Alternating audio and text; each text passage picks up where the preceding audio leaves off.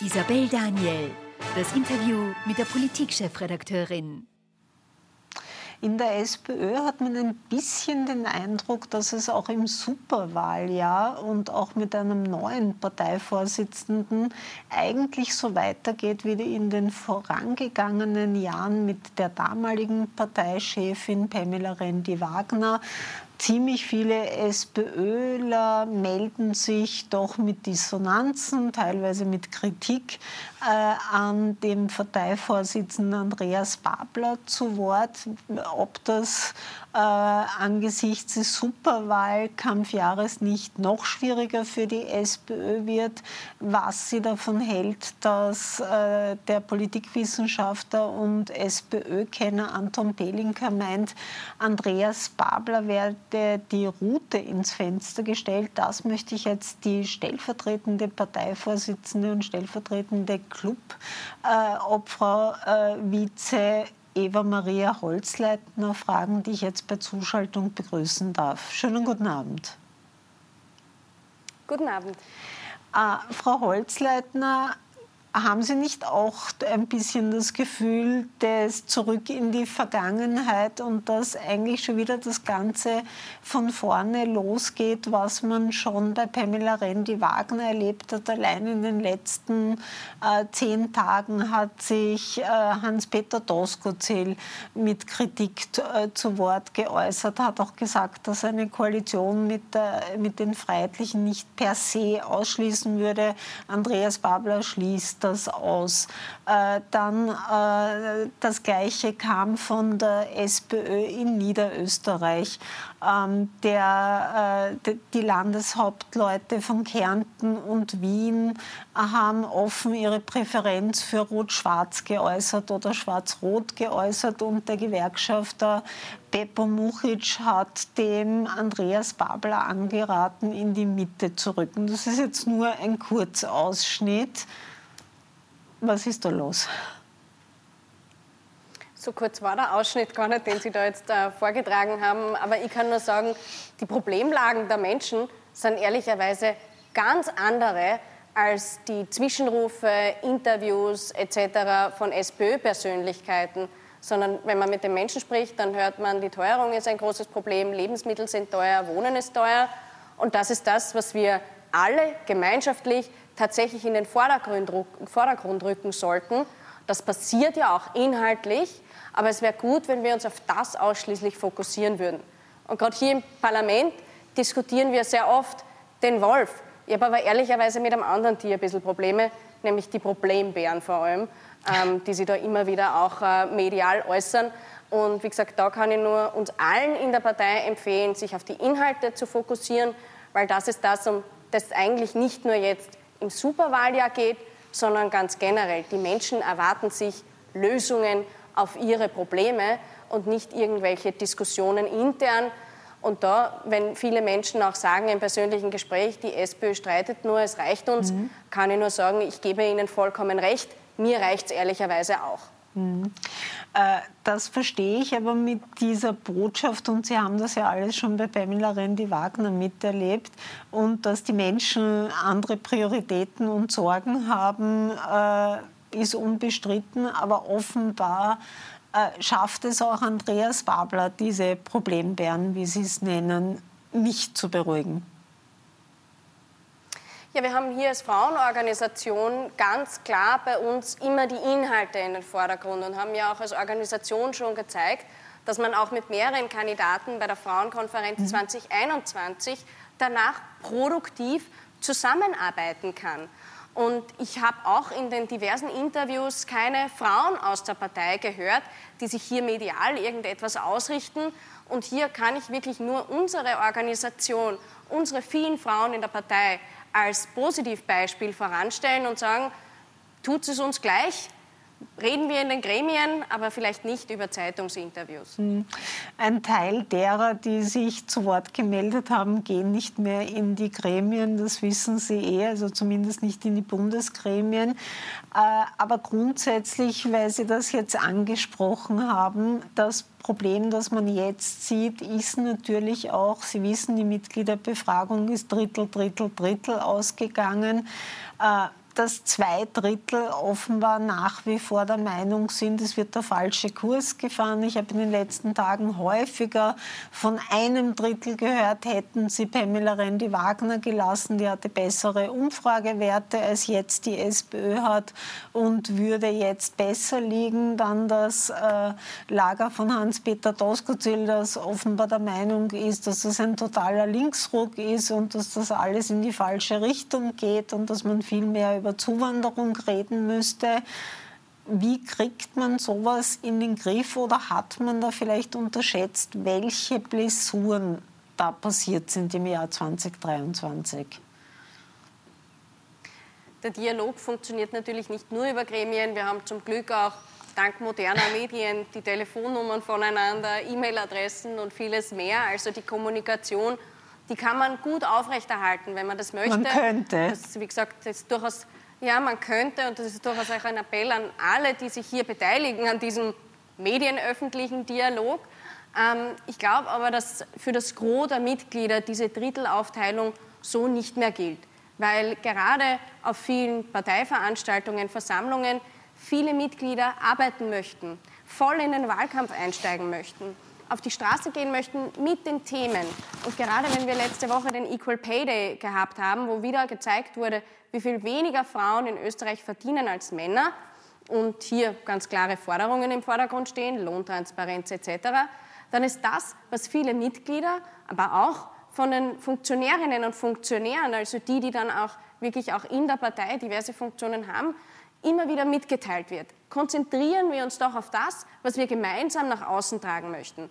Und da haben wir uns auf vieles geeinigt, letzten Herbst am Parteitag ganz, ganz viele verschiedene Positionierungen, die wir auch beschlossen haben.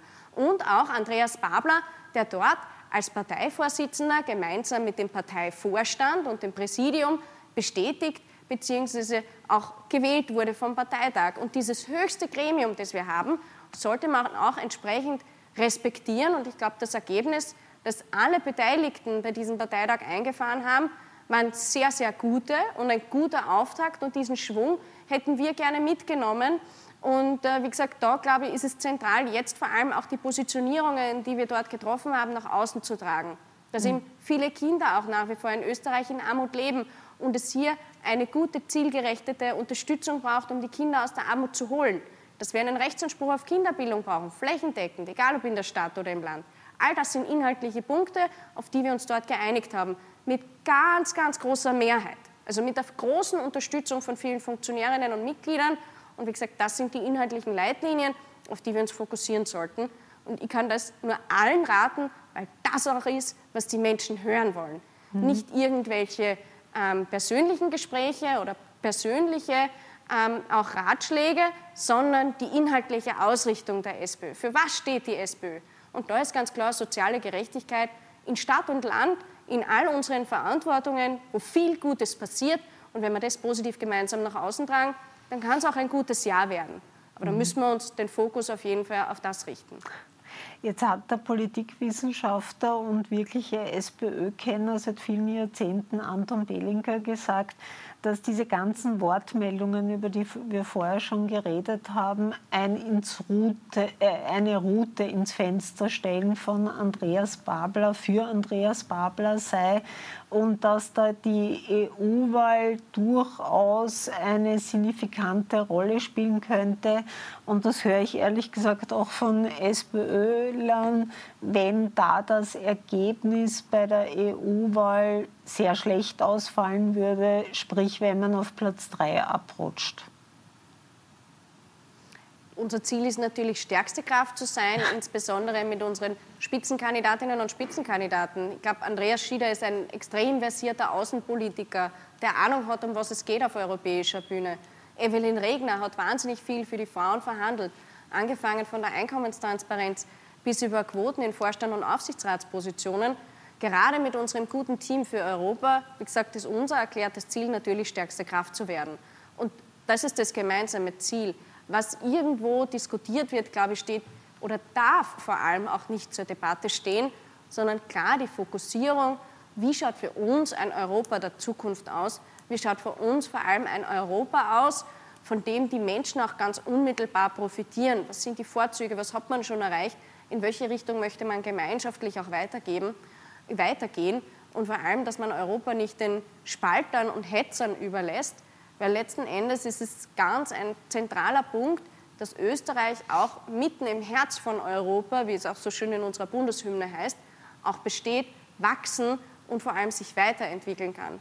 Das ist eigentlich der zentrale Punkt und nicht irgendwelche Personaldebatten. Unser Spitzenteam ist klar, Andreas Schieder, Evelyn Regner und viele, viele mehr mit guten Inhalten und da wollen wir hin. Und wie gesagt, alle anderen Diskussionen sind eigentlich für die Europawahl irrelevant. Mhm.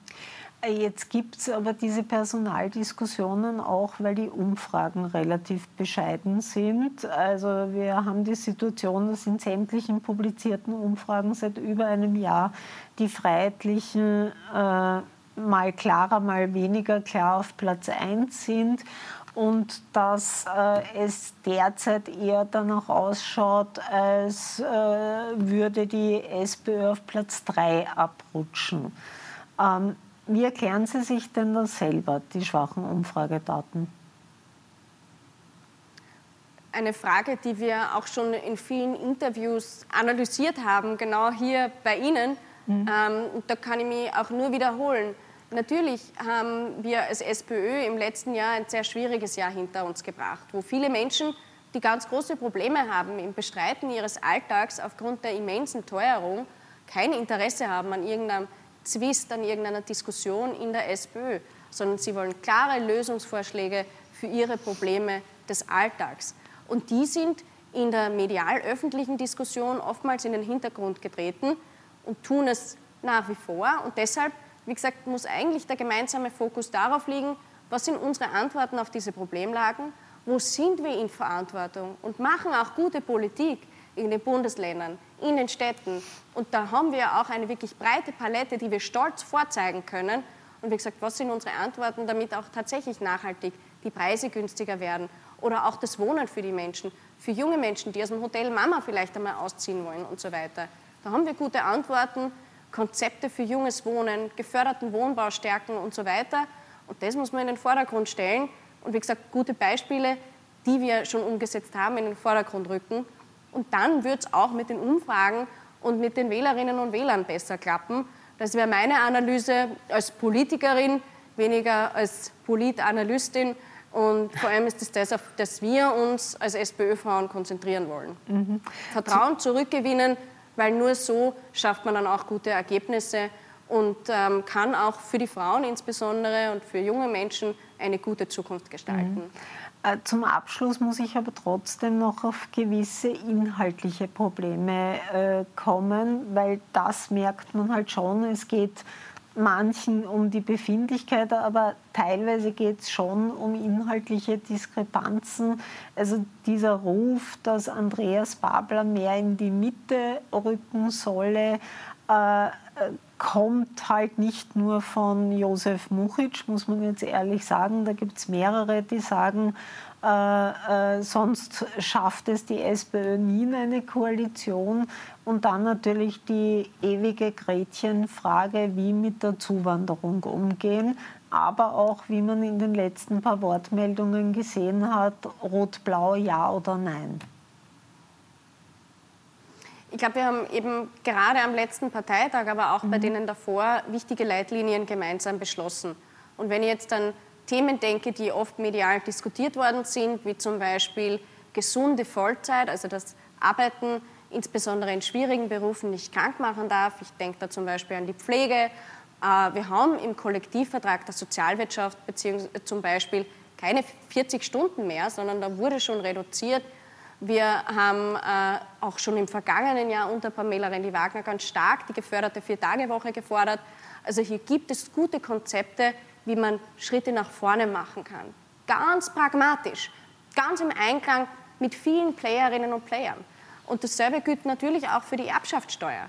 Wir haben mit der Eigenheimbefreiung, die wir bewusst in das mhm. Konzept mit aufgenommen haben, auch eine Lösung geschaffen für Regionen, wo einfach der Grundquadratmeterpreis höher ist als woanders, um auf die Realitäten in der österreichischen Bevölkerung auch eingehen zu können und vor allem den Märchen den Gas zu machen, dass man das Haus von der Oma nicht weiter vererben darf. Da haben wir ganz pragmatisch Lösungen gesucht, die gefunden, gemeinsam beschlossen. Und auch beim Thema Migration sind wir durchaus entschlossen. Ich glaube, da haben wir insbesondere mit dem Parteivorsitzenden Andreas Babler einen Pragmatiker, der zeigt, wie es geht. In Dreiskirchen ist das Erstaufnahmezentrum und niemand kann dort behaupten, dass es nicht funktioniert. Man hat Begegnungszonen geschaffen, Garten der Begegnung zum Beispiel ist äh, eine Örtlichkeit, wo verschiedene, Gruppen der Bevölkerung einfach zusammentreffen und schauen, wie kann man gemeinsam gut zusammenarbeiten, zusammenleben. Also Pragmatik trifft auf gute Lösungen. Und für das stehen wir. Da haben uns wir gemeinsam auf Positionierungen geeinigt, die ähm, wir auch so nach außen tragen sollten. Und ich glaube, dann kann man das Vertrauen wieder zurückgewinnen und vor allem auch gute Lösungen für Österreich präsentieren und umsetzen. Gut, dann danke Eva Maria Holzleitner für dieses Interview. Vielen herzlichen Dank. Und wir schalten jetzt in eine kurze Werbepause und danach geht es mit dem nächsten Interview gleich weiter. Bleiben Sie dran.